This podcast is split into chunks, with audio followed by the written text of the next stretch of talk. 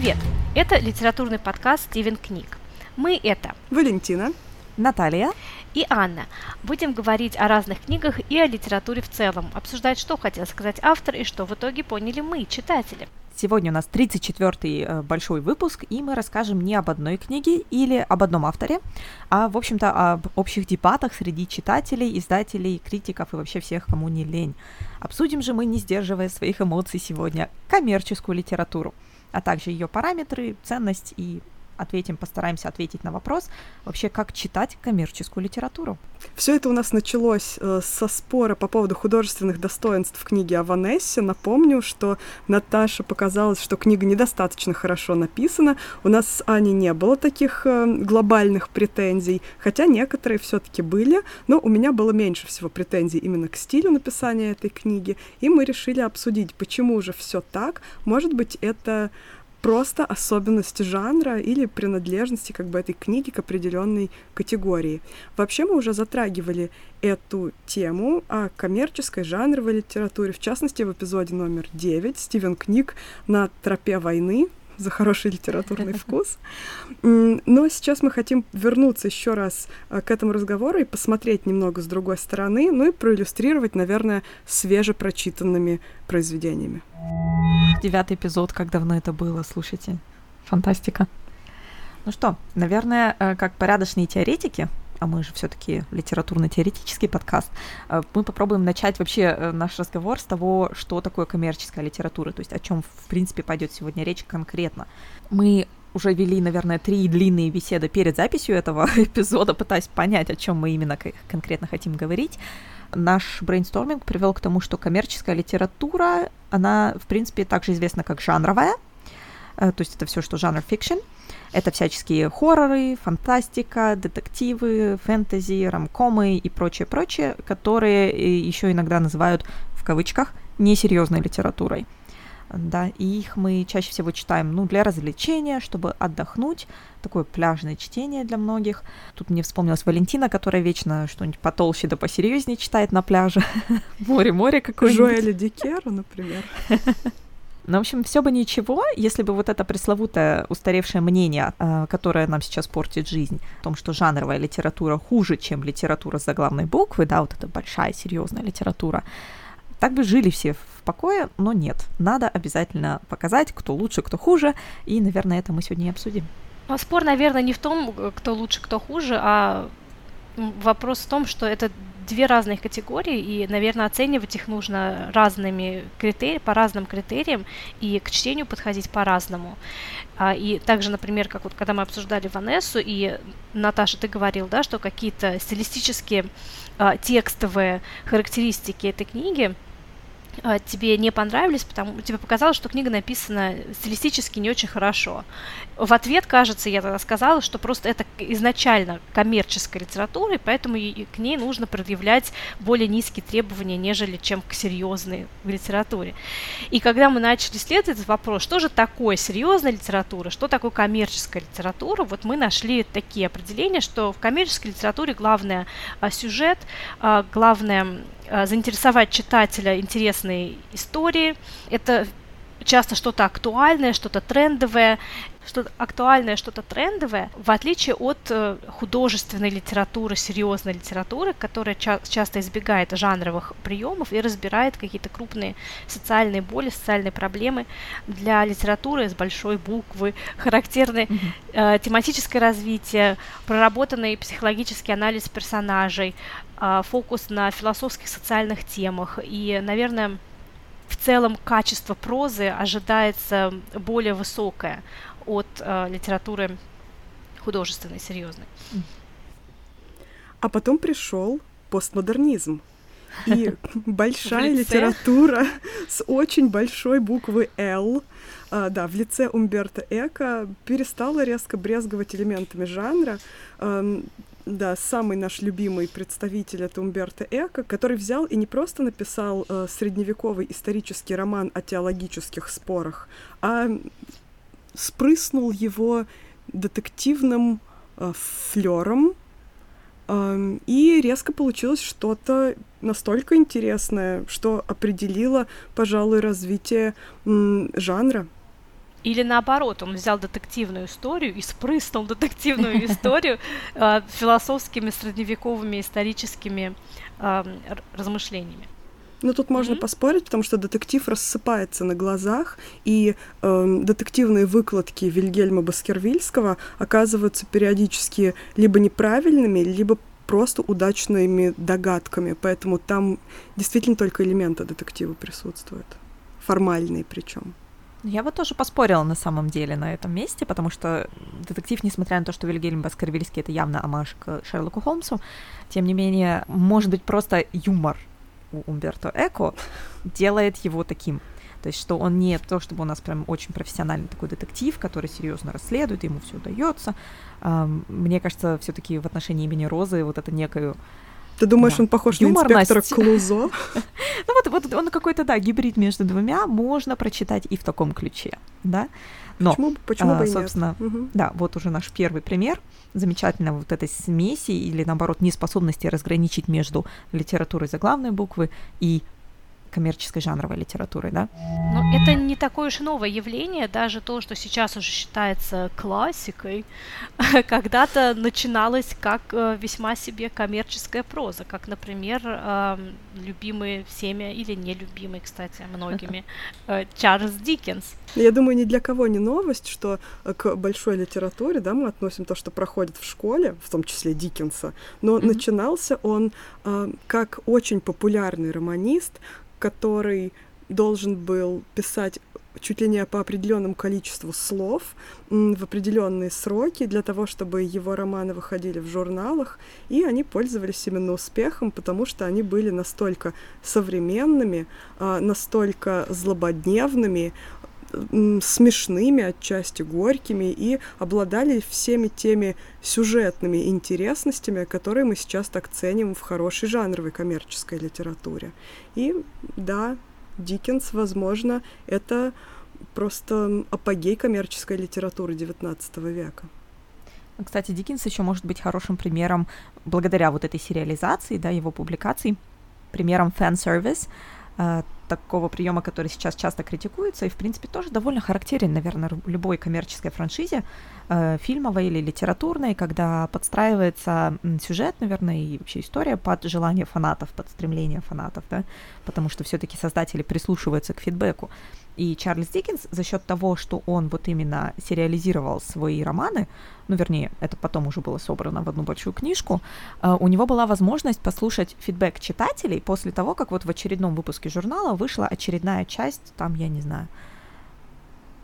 Пиквикских зам... заметок Пиквикского клуба. И, соответственно, уже э, не исключено, что последующие решения э, сюжетные, стилистические Диккенса как раз таки и э, ну, изменялись в угоду читателям, да, потому что все равно журналу надо продаваться, должно быть интересно, надо там, чтобы вот клиффхенгер и вообще тема в тренде.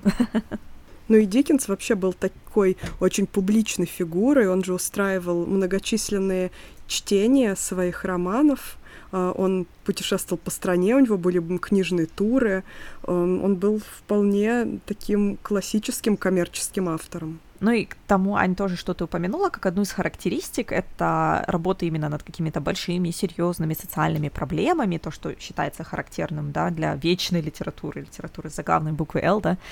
Жанровая литература ведь на самом деле не меньше материала дает критикам для э, разбора этих проблем, для посмотреть на новую точку зрения. Даже в продукции Marvel можно найти очень много интересного. Главное, чтобы ваша лопата была заточена. Но основной фокус все равно на сюжете. Ну, у Marvel, да, это, мне кажется, уже оде- у них какой-то свой отдельный э, жанр, какая-то своя отдельная ниша, когда в одном фильме тебе упаковано все. И экшен, и фантастика, и триллер, и драма, и мелодрама, и комедия, и социальный комментарий.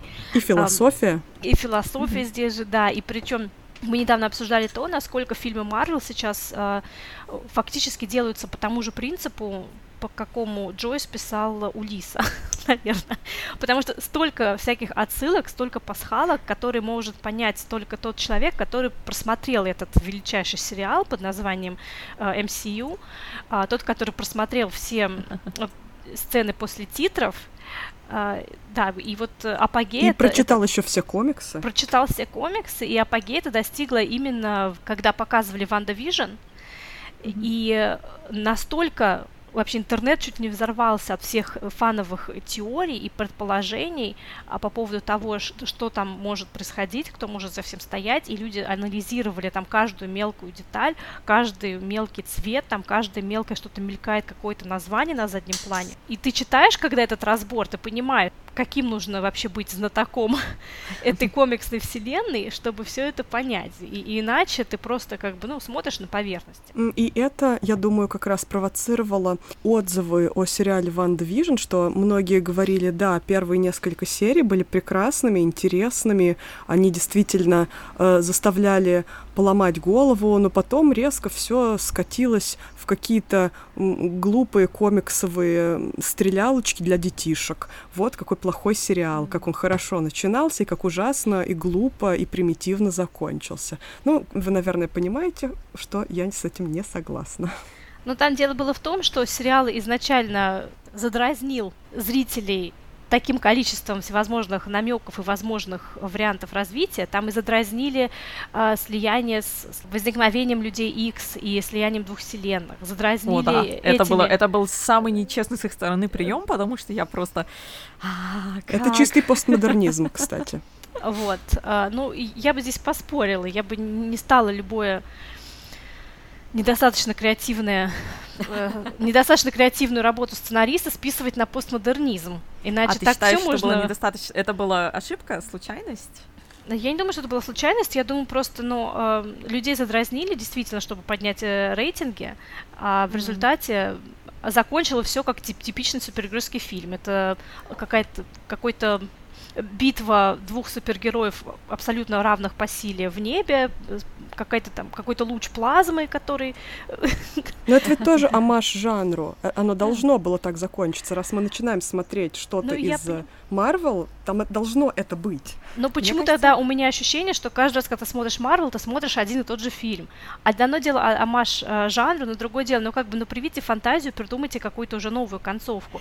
Ну просто вот эти все дразниловки и Люди Икс, и Фантастическая четверка там дразнили, что появится Рид Ричардс, и Мефисто этим тоже, да, что вот уже думали, что где-то там Мефисто прячется. И все это не оправдалось, потому что, ха-ха, мы Марвел, мы можем делать все что угодно, а в результате все равно вам покажем э, наш типичный финал, который у нас там из папки копипастится просто, и все.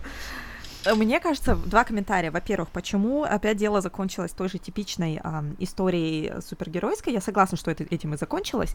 Это э, может быть проблема самого кризиса жанра супергеройского. Потому что здесь можно вспомнить такие любимые или не очень любимые, удачные, не очень удачные вещи, как э, The Boys — а, которые можно посмотреть на Амазоне, как внезапно, недавно вышедший, очень похожий на похожую тему э, сериал «Наследство нет, господи, наследие Юпитера, Jupiter's Legacy, которая, прости господи, я посмотрела, причем binge-watched. Мне не понравилось, я страдала через весь сериал, но не могла выключить, потому что одна из двух линий, как всегда, оказалась интересной, и ты сидишь и страдаешь через все остальные. Но, опять же, вот в этих сериалах и Power, например, который я не устану повторять, потому что он вышел раньше, чем все вот это остальное, между прочим, э, что эти сериалы в открытую критикуют кризис жанра э, супергеройского, но Marvel все-таки не может себе это позволить, потому что у них ну, другая подача, да, у них как бы другая подача, у них Капитан Америка, и они не могут просто в открытую выйти и, ну, начать вот такие вещи делать. А, и поэтому WandaVision, она тем и кончилась, опять же, все равно вот той же стандартной, да, битвой в небесах и э, лазерным лучом, а, потому что в формате Марвела это иначе кончиться и не может. Я вот, например, задаюсь вопросами эм, по поводу «Сокола и зимнего солдата». Самое некреативное название сериала. Дайте им просто, пожалуйста, за это премию, потому что отвратительней назвать нельзя было. Э, я смотрю этот сериал, и мне кажется, вот там они прям пытаются в открытую покритиковать самих себя. И WandaVision, это мой второй пункт, который хотелось бы обозначить, они эту попытку тоже сделали. Вот в самом начале, когда где-то в третьем, что ли, эпизоде Хэллоуин, и Ванда нарядилась вот в этот классический костюм, uh-huh. значит, Scarlet Witch из комиксов, и Вижн нарядился в костюм. Вижена из комиксов, да, вот это все аляпистое, яркое, красное, это, во-первых, внезапно у нас опять вот эта ностальгия по прошлому, а, но в, и в итоге мы думаем, ну да, мы видим, как это смешно, вот эти завязочки, да, от маски Ванды, этой короны, завязочки, значит, под, под подбородком, это так мило, э, но мы понимаем, что это уже не актуально, что это уже на нас не сработает, э, даже если завязочек видно не будет. Может быть, сам тот факт, что в конце все равно они в этих костюмах в итоге оказывается, ну, Ванда в частности, да, она все равно оказывается в итоге в этом костюме, ну, просто по посимпатичнее выглядящим, Эм, это немножко показывает закольцованность самой вселенной MCU, что им не выйти уже из вот этого определенного образа, определенного развития сюжета э, супергеройского. И, ну, я не могу сказать, что это плохо или хорошо, это просто показывает сам факт того, что так оно и есть. Но мне сериал в целом понравился, да. Но тут еще нужно учитывать тот момент, что э, то, что изначально мейнстримно, то, что изначально то, во что изначально вкладываются миллиарды долларов, не может само по себе по определению быть революционным и чем-то таким, да, меняющим статус-кво. Поэтому Marvel, как бы они ни пытались немного над собой посмеяться, они у них, конечно, присутствует доля самоиронии, что здорово, да, но все равно это глобальная мультимиллиардная корпорация, они не могут взять и просто вот перевернуть супергеройский жанр и сделать какую-то такую революцию в этом произвести. Нет, все, что мейнстримно, оно все равно будет оставаться мейнстримным. Оно все равно будет э, гнуть ту мейнстримную традиционную повестку, которую они гнули всегда. При том, что они очень четко чувствуют настроение, меняющееся внутри этой мейнстримной повестки, потому что даже тот же сериал The Boys, который говорил о том, что у супергеройства есть обратная сторона, да, он все-таки в Соколе и Зимнем солдате показан вот этот вот аспект, да, что, да, супергерои решили вопрос и вернули всех людей, но среди обычных людей все-таки другие проблемы. Да, и вот этот вопрос с тем, куда же все-таки деваться тем людям, которые вернулись, что делать тем людям, которые и никуда не пропадали. Все-таки они пытаются немножечко на миллиметр раскр- открыть немножко эту дверь и проветрить свой канон. Но в любом случае, да, он будет закольцован, несмотря на то, насколько он будет чувствителен к настроениям, которые витают вокруг. В общем, мне кажется, наше вот это внезапное, спонтанное э, отклонение в обсуждении MCU и Ванда Vision показывает просто сам тот факт, что мнение о том, что коммерческая литература, коммерческий, ну даже в принципе сторителлинг, да, назовем это коммерческий сторителлинг, франшизы, они не дают нам ничего, потому что это попса. Э, на самом деле это как раз-таки наоборот. Э, именно вот это самое попса, простите, да, или чтиво, то, что можно назвать словом чтиво, оно отражает те стороны, которые, ну, например, то же самое литературная вот эта вся критика, э, раньше не видела и не смотрела, потому что была зациклена именно на классике, на каноне. В общем-то, ясно в итоге, что ничего не ясно, где проходит граница между большим творчеством, да, каноническим, важным, вечным и какими-то более ежедневными, каждодневными вещами, коммерческим fiction ом. Genre fiction ведь тоже не весь коммерческий, если подумать, да. Например, тот же самый Тед Чан или Филипп Пулман, которых мы обсуждали перед этим эпизодом, они тоже в итоге не коммерческие, они genre fiction, но не коммерческие. В общем, в итоге, по-моему, по нашим первым 20 минутам этого эпизода ясно, что ничего не ясно. Знаешь, Наташа, еще вот к тебе такой вопрос, то что ты у нас специалист по издательскому делу. А я думаю, эти разграничения на коммерческий fiction и на literary fiction, как говорят в английском, кстати, у них вот больше термины заточены под этот разговор, mm-hmm. да, в английском языке, чем у нас. У нас как-то все литература, литература, да? А, эти разграничения существуют еще для удобства категоризации. Когда ты отправляешь книгу издателю, когда как эту книгу продавать, как ее маркетизировать, так сказать. Mm-hmm. И для этого существуют вот эти категории. Может, возможно, еще и для э, удобства распределения этих книг по различным номинациям на какие-то различные э, премии. Нет такого вот момента здесь? Не, безусловно, есть. И на самом деле очень важно правильно определить жанр, правильно определить именно, скажем так, сложность твоей книги. Ну, грубо говоря, назовем это так в кавычках сложность, да, она больше в сторону именно литературы за главной буквы L, или она больше в сторону какого-то развлекательного чтения, которое вот э, будет хотеться человеку, уставшему после работы. Эм, от этого зависит вообще, насколько, зачастую, насколько удачно продастся эта книга. От этого очень сильно зависит и ожидания читателей в том числе, да, то есть это все начинается с категоризации того, как издательство позиционирует эту книгу и как ее маркетирует, соответственно. Если мы, ну, грубо говоря, представим эм, восьмой детектив, да, вот книжку, которую мы уже обсуждали у нас в подкасте, мы все ее читали, вот представим, например, что внезапно Инспирия бы сказала, вот, восьмой детектив — это прям Роберт Гелбрейт. Фило это, это философская фантазия Или, на тему да, деконструкции вот так, да, что жанра это вот прям детектива. такая массивная, массовая книжка, которая вот прям напряжет ваши мозги, вы там будет у вас полная интертекстуальная паника, и вот это вот все. И да, что это серьезное такое философское размышление над жанром детектива. Понятное дело, что люди, которые в итоге возьмут восьмой детектив, они, ну, вообще, если, опять же, лопата правильно заточена, они это там найдут, как нашли-то мы. Но пер, в первую очередь эта книга все равно направлена э, на как амаш любителям вообще жанра детектива. Да, да, то есть ты, ты, ты сидишь, и ты копаешься, ты видишь эти восемь да. разных детективных историй, начинаешь вспоминать другие детективы, которые ты читал, и вот в, из этого получаешь всякие приятные себе ощущения, допамина в мозгу, да, то есть э, если бы книга была промаркетирована иначе, она бы вообще не продалась, потому что все, кто брал бы ее в руки, были бы разочарованы, потому что, ну, это не то, что вы нам обещали не значит, что книга плохая. Это просто не то, чего я от нее ждал. Да, то есть здесь на самом деле очень долгая цепочка в итоге, которая может привести, как бы опять же в моем опыте это было пару раз, когда книгу неправильно маркетировали, когда нечто более похожее, например, на Джоджо Моэс с э, немножко с, с юмором, с легкостью, какой-нибудь ромком, э, маркетировался как серьезная там любовная история, любовная драма какая-нибудь, да, мелодрама. И в итоге читатели как бы скорее оставляли негативные отзывы, и мы в издательстве понимали, что как бы упс, э, что-то мы неправильно как-то это не, не на ту аудиторию смаркетировали, да. Почему? Опять же, потому что нам, ну, вот пришел такой, как это сказать, э, бриф, да, такой от, от э, литературного агента, и мы, ну, немножко повелись грубо говоря, да, и, например, э, редактор прочитала эту книгу тоже вот именно в таком ключе.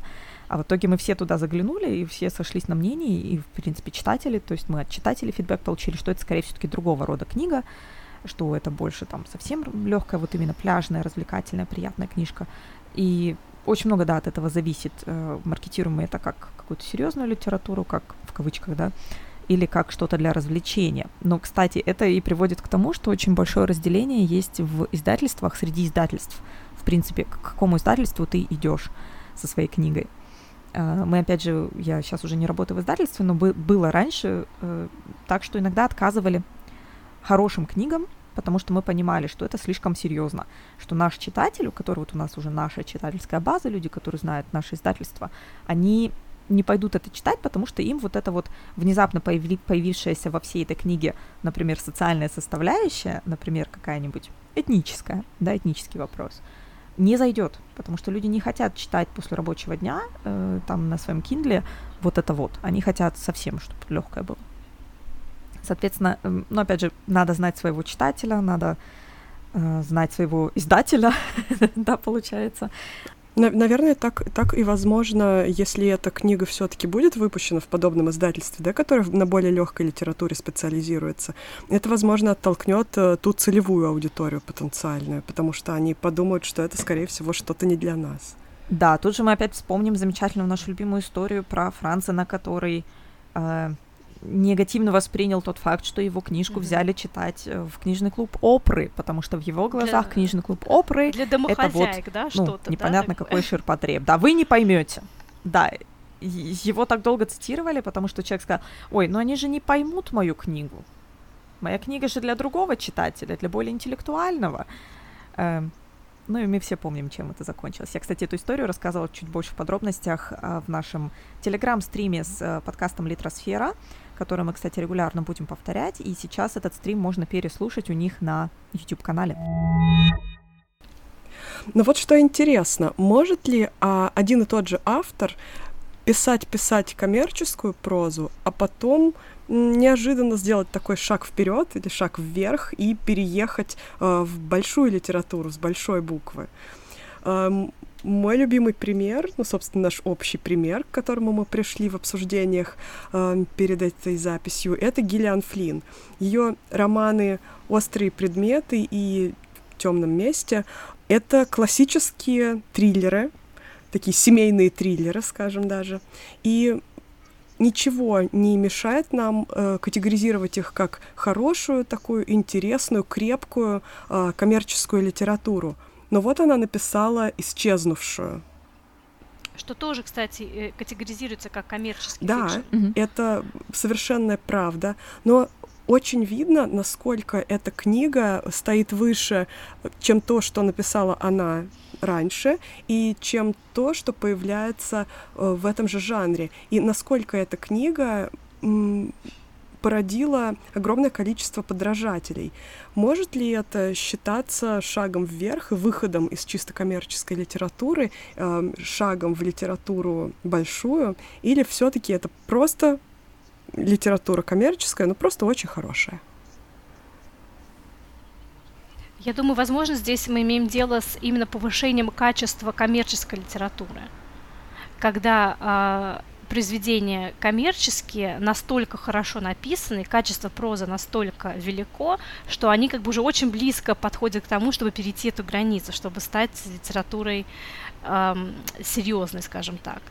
И ведь в случае с Гиллиан Флинн, с исчезнувшей, э, это не просто очень качественная проза, это проза, которая, э, как показала история, да, вот с, с момента издания, написания, проза, которая обладает очень большими эстетическими достоинствами и немалым культурным влиянием. Например, термин cool girl, который придумала Флинн, уже вошел в культуру и используется повсеместно и стал уже таким крылатым выражением и применяется в анализе многих э, книг, э, сериалов, кино. И поэтому вот да, здесь э, опять же вопрос в том, э, когда происходит этот переход от коммерческой fiction к серьезной литературе. И если ты пишешь очень хороший коммерческий fiction, делает ли автоматически э, это тебя автором художественной литературы с большой буквы? Или же и внутри коммерческой литературы тоже нужно разделять книги хорошо написанные, ну и такой ширпотребчик, типа там Дэна Брауна, например, да? Ну, слушайте, мне кажется, Дэн Браун неплохо написан для... Ну, то есть он не был бы таким популярным, если бы он был совсем плохо написан, мне кажется сказала Наташа, которая не читала Дэна Брауна. Я, я планирую, я все еще планирую его прочитать. Я думаю, это популярность на волне интереса к подобного рода политическим, э, заговорческим триллерам. Я где-то на Goodreads видела хороший отзыв э, э, про то, как, что Дэн Браун пишет по формуле, и у него в каждой его книге, вот из серии про этого мужика, как его зовут там, Лэнг, Лэнгдон, Лэнгдон, mm-hmm. про этого, Роберт про Лэнгдона, Лэнг. Роб, Роберт Лэнгдон, э, все эти книги следуют одной и той же формуле, формуле что он встречает какую-то молоденькую специалистку, специалистку, его пытается убить, э, она его спасает, вместе они куда-то бегут, что-то разгадывают, э, и все это всегда вот по вот этим по одному и тому же Квест выйти из комнаты. Да-да-да. А, я, кстати, ну, на самом деле есть простое объяснение, почему мы любим такие эм, чисто психологические, мы как читатели, как потребители какой-то культурного продукта какого-то, почему мы любим такие эм, формулы, потому что их легко и просто воспринимать, то есть ты уже знаешь, что дальше будет под, под, подсознательно, и на этом же базируется очень большое количество э, procedurals, вот этих сериалов о полицейских, вот эти, я, например, мое лично вот такой guilty pleasure, которое я считаю вообще не guilty, потому что я не стесняюсь о них говорить, это сериалы, которые э, вот такие procedurals, э, полицейские, детективные, но еще с э, щепоткой сверхъестественного, это, например, конечно, секретные фа... Ой, господи, секретные материалы, файлы. Секретные материалы, грань.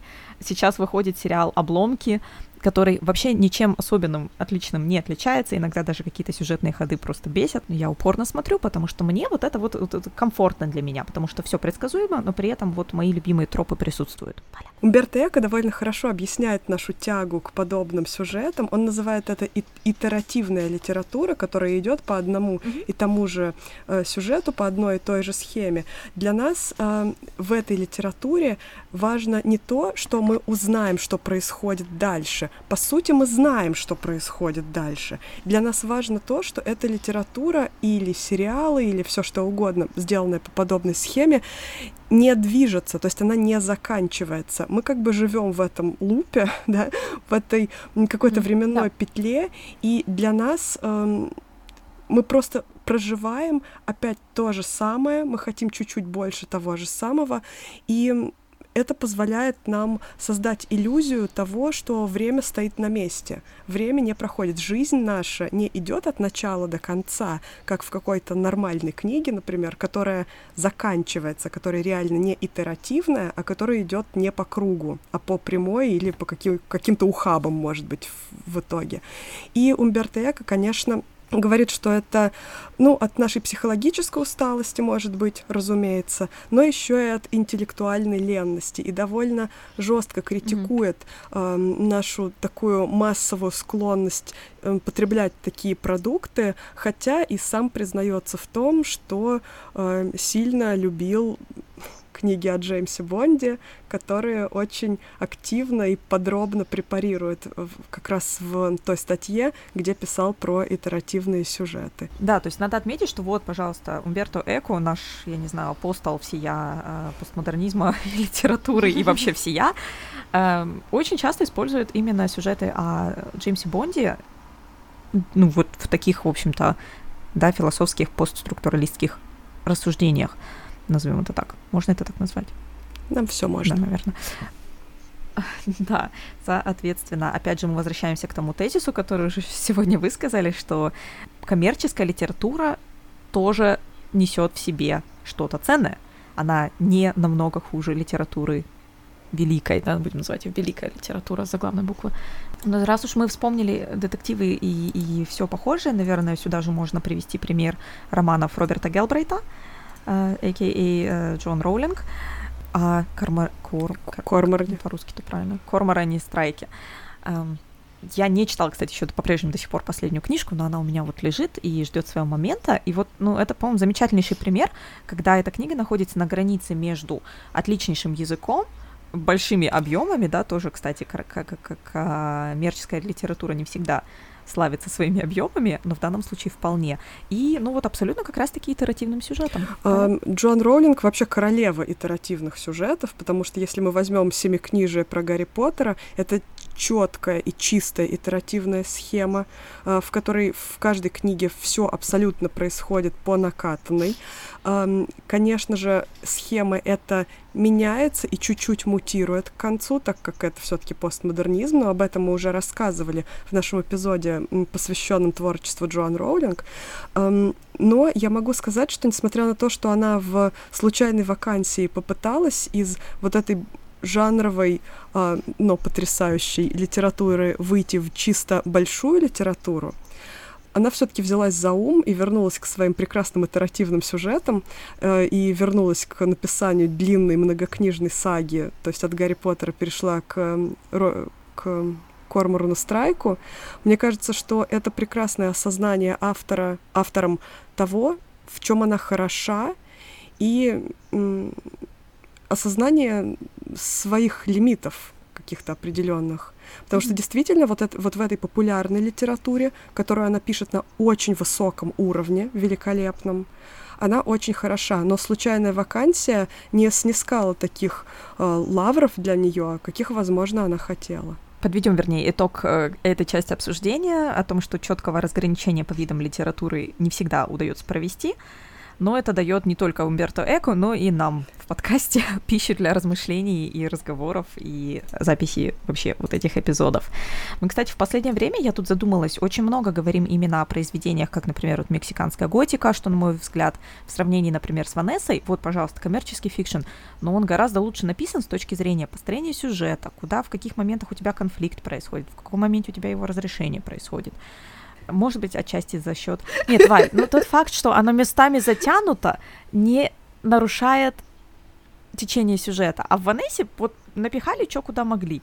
Это реально книжка, по ней видно, что ее писали в два присеста, вот один раз в 15 лет, а дописывали сейчас. И, и, ну, и редактор не довел это до ума, чтобы это все читалось нормально, а не без закатывания глаз и, постоянного удивления. А почему вот этот момент сейчас внезапно происходит, а потом не выстреливает никогда? И, и, и при разрешении конфликта у тебя потом внезапно еще треть книги происходит какая-то хрень.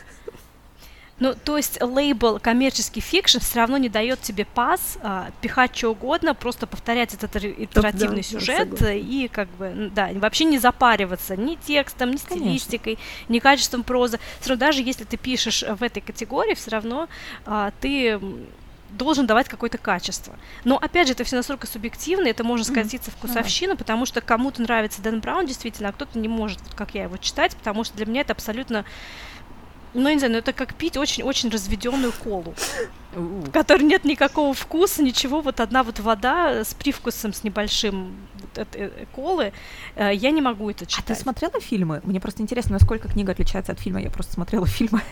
Я смотрела один фильм, только, да, Код да Винчи. Ну, ну фильм, фильм, ну фильм это немного ну, другое, да, да? это вот, все-таки там визуальное, есть mm-hmm. там актеры, там эм, локации. И на него ты не убьешь столько времени. Для фильма норм.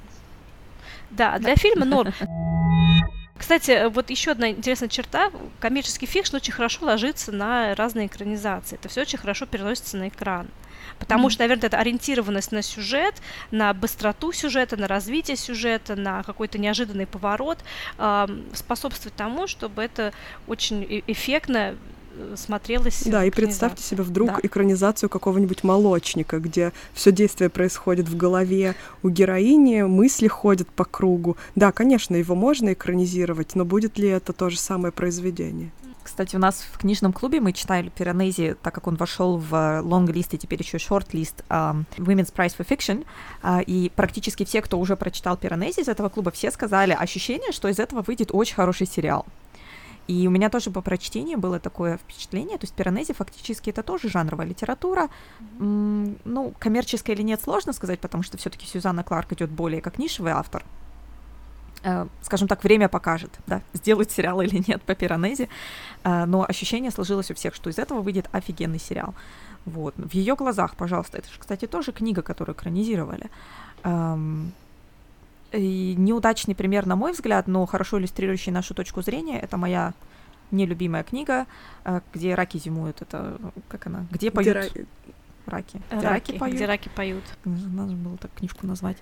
Э, но к чему это все? На мой взгляд, это не очень удачно написанная книга по принципу той же Ванессы, потому что э, пытались слить в одно разные жанры, разные временные сюжетные линии, и в итоге в этой книге божественные описания природы. Описания природы такие, что я сидела и чуть ли не плакала, потому что мне хотелось быть там. Написано так, что ты сидишь и думаешь, господи, прости, я прям вижу это все перед собой, так хорошо написано. А потом начались, нач, начался сюжет, и ты думаешь, за, за, за что мне это, я бросила читать. Я очень редко бросаю читать книги, потому что если уж я собираюсь ее критиковать, обсуждать, то я должна ее осилить целиком. Так вот, я дочитывала в Википедии, чем дело кончилось, потому что у меня просто сил не было себя так насиловать. А, как, простите, эта книга, которую сейчас экранизируют «Все счастливы». Тот случай, когда, опять же, коммерческая литература зашла по максимуму просто всем, кому можно и нельзя.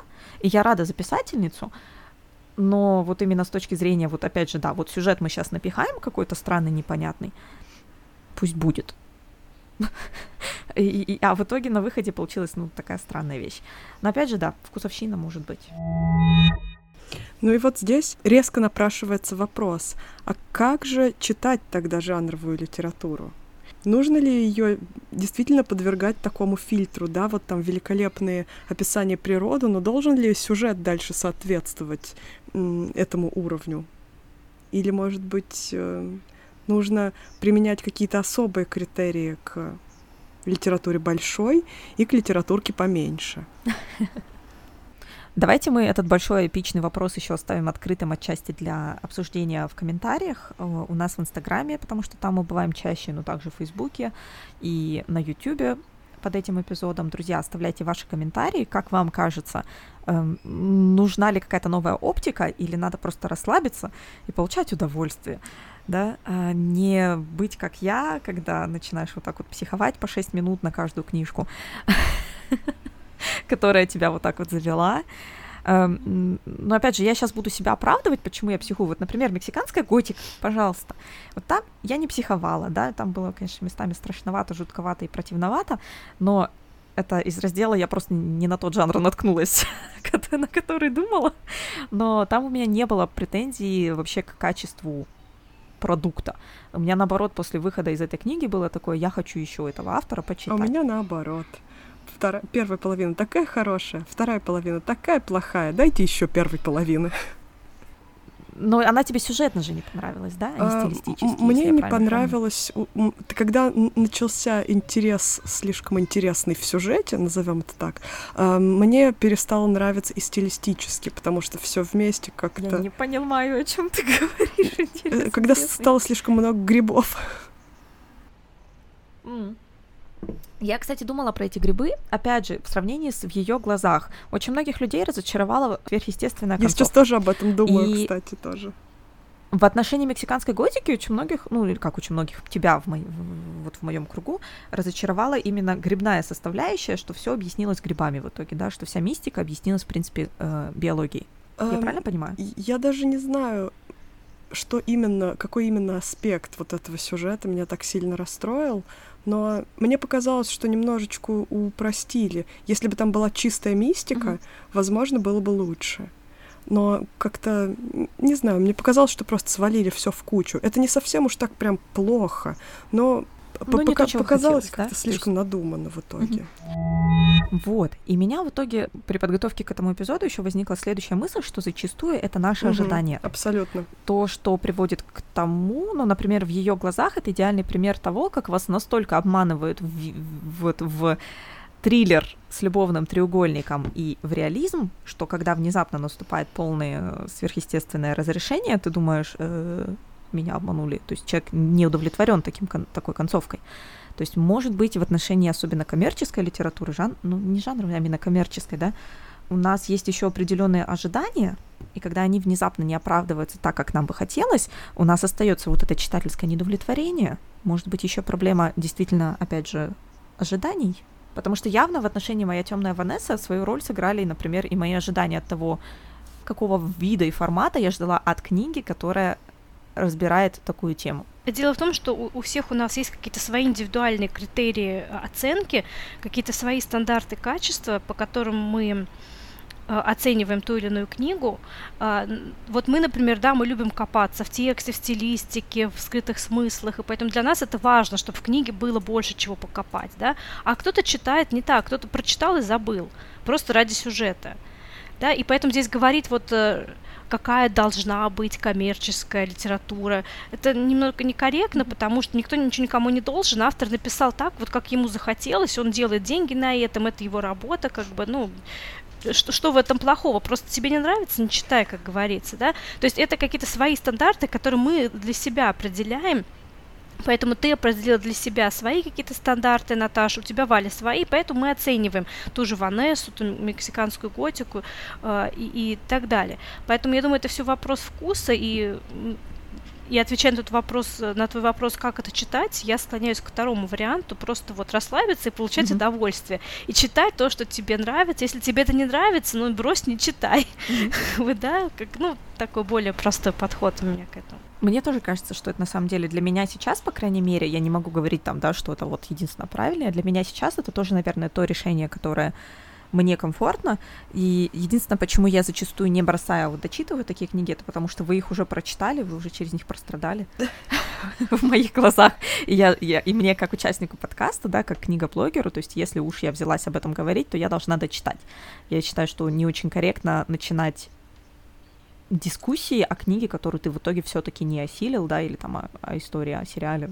Ну, можно сказать, да, я начал, но не закончил, но какого-то да, а объективного мнения пытаться высказывать, если ты все-таки не дочитал, это тоже не очень честно. Я думаю, здесь мы имеем дело еще с неким когнитивным искажением или даже эмоциональным искажением.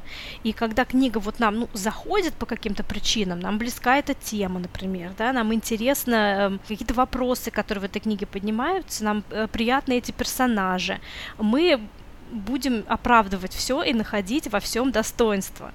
А если вот что-то нам не зашло, но вот как-то против шерсти нам эта книга, мы будем находить одни недостатки, доказывать, что нет, книга плохая. Вот я часто mm-hmm. это встречаю тоже в наших разговорах, Кстати, да, да, когда у нас вот сводится именно вот все к этому эмоциональному отклику, когда мы не объективно оцениваем текст, а субъективно пропускаем это через свое какое-то вот восприятие эмоциональное.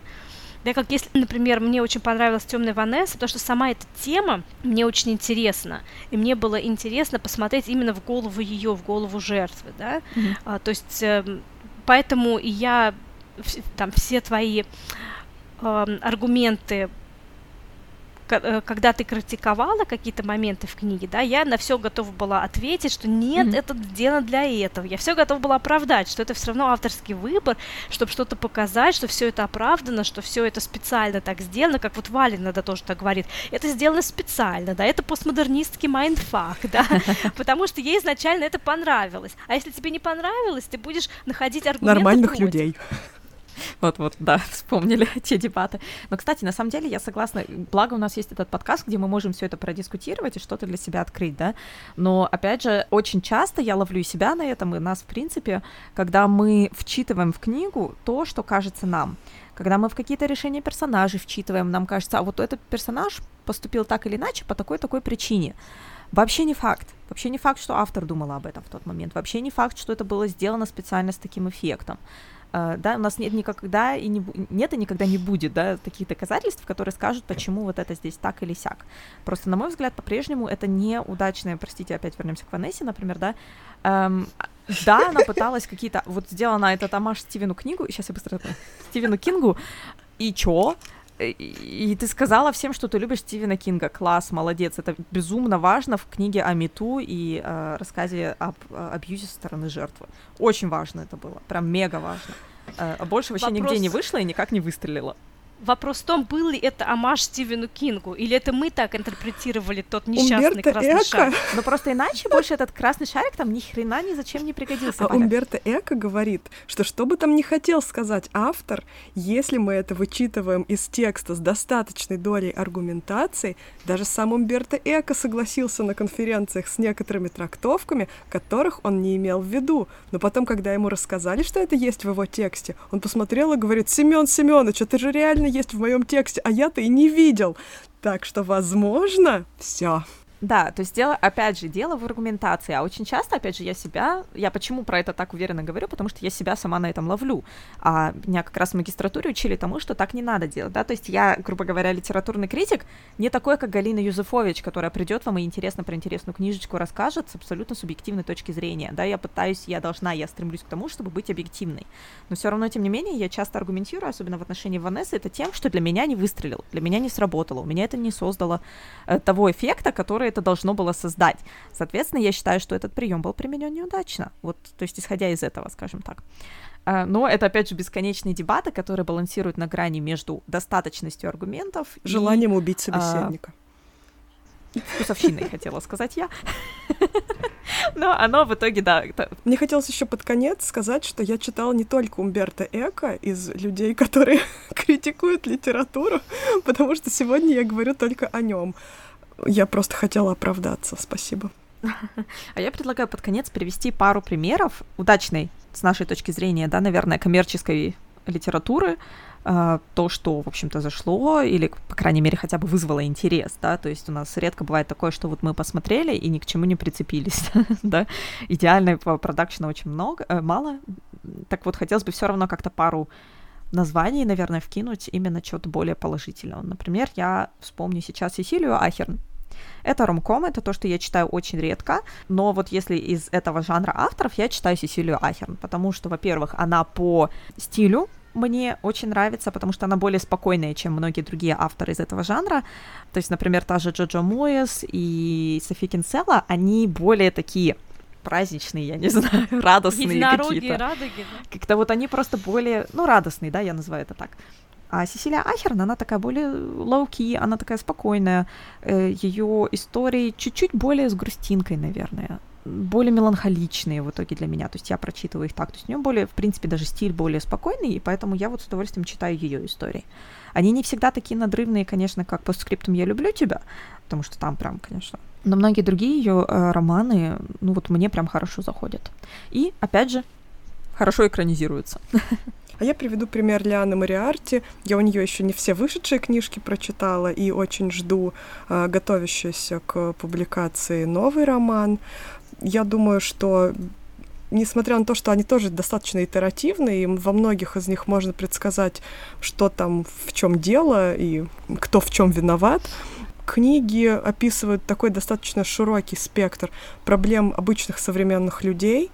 Всегда интересный сюжет, и иногда даже есть что-то чуть-чуть более сюжета там. Э, конечно, не без перекосов. Конечно, там есть абсурдные, абсолютно сюжетные ходы. Какие-то сумасшедшие персонажи иногда есть. Но это такое чтение, где странички летят просто, и забываешь о своих проблемах mm-hmm. и думаешь, что у тебя в жизни это все нормально. И опять же хорошо экранизируется. Ну, да, Наверное, можно вкинуть и «Дьявол носит Прада» Лорен Васбергер. Э, это, опять же, хорошо экранизированная вещь, которую я, например, регулярно пересматриваю, потому что перечитывать, опять же, времени не так много, хочется читать новое, поэтому перечитываю я довольно редко. А если то, то прям совсем мега любимые вещи. Эм, а так «Дьявол носит Прада», особенно с точки зрения, я прям до сих пор очень люблю персонаж Мэрил Стрип, потому что это вот такая суровая женщина-издатель, пускай это не книжный, но журнальный издатель, и мне прям, я прям с удовольствием на нее смотрю. «Дьявол носит Прада» — это та книжка, которую мне подарила Валя однажды на один из моих дней рождений. Но я не читала. Да. А, да, а я ее читала как раз, по-моему, а, где-то на югах, в поезде, когда мы ехали туда на пляж. Это как раз вот буквально пляжное чтиво было для меня. Да, это такая вполне себе приятная, легкая книга, которая читается быстро, читается интересно, не глупо написана, кстати. Поэтому, да, мне она вполне понравилась вот в этой категории. А сейчас я вкину еще одну женщину-автора, если можно. Можно я вкину Стивена Кинга, пожалуйста? А Стивен Кинг, да, да, конечно. А можно я быстро вкину Габальдон, потому что мне там немного сказать, просто пока все эти дамы. Раз уж о женщинах-писательницах, которая пишет, кстати, на удивление, очень-очень-очень толстые книги, которые разлетаются как горячие пирожки. Это, к слову, о тем, тех комментаторах, которые почему-то внезапно считают, что 800 страниц — это только для э, Качков. Великой литературы нормальное дело, да. Прекрасно заходят, легко читаются. Э, Чужестранка, вот эта серия, которая, кстати, тоже серия книг, которая адаптирована в сериал, который для меня вот из раздела «Я буду от, отпираться всеми руками и ногами», но если внезапно включится серия, я не закончу, пока не посмотрю все. Э, я не успокоюсь. То есть такой из раздела, опять же, вот очень затягивает. Красиво снято, надо дать все-таки должное, да, там довольно красивые съемки у сериала. Неплохой сюжет, Понятное дело, что там есть нек- некие фантастические допущения в историческом контексте, которые всегда очень сложно э, разуму переработать, но, блин, по-моему, интересно. Ну, интересно, да, но мне не зашло слишком много насилия и какое-то смакование этого насилия, да. когда на целый эпизод растянуто сцена насилия над Джейми, например, в конце первого сезона, потом во втором эпизо- э, в следующем эпизоде опять про это все вспоминают, опять флешбэк, как бы, ну, все поняли, что с ним сделали, как бы, ну, зачем настолько смаковать. И вообще насилие, э, обилие насилия, ну, в каждой, чуть ли не в каждой серии либо Клэр кто-то пытается изнасиловать, mm-hmm. либо еще какую-нибудь девушку кто-то пытается изнасиловать. Знаете, мы когда смотрели с мамой этот сериал, она говорила, блин, англичане только делали в Шотландии, что насиловали всех подряд.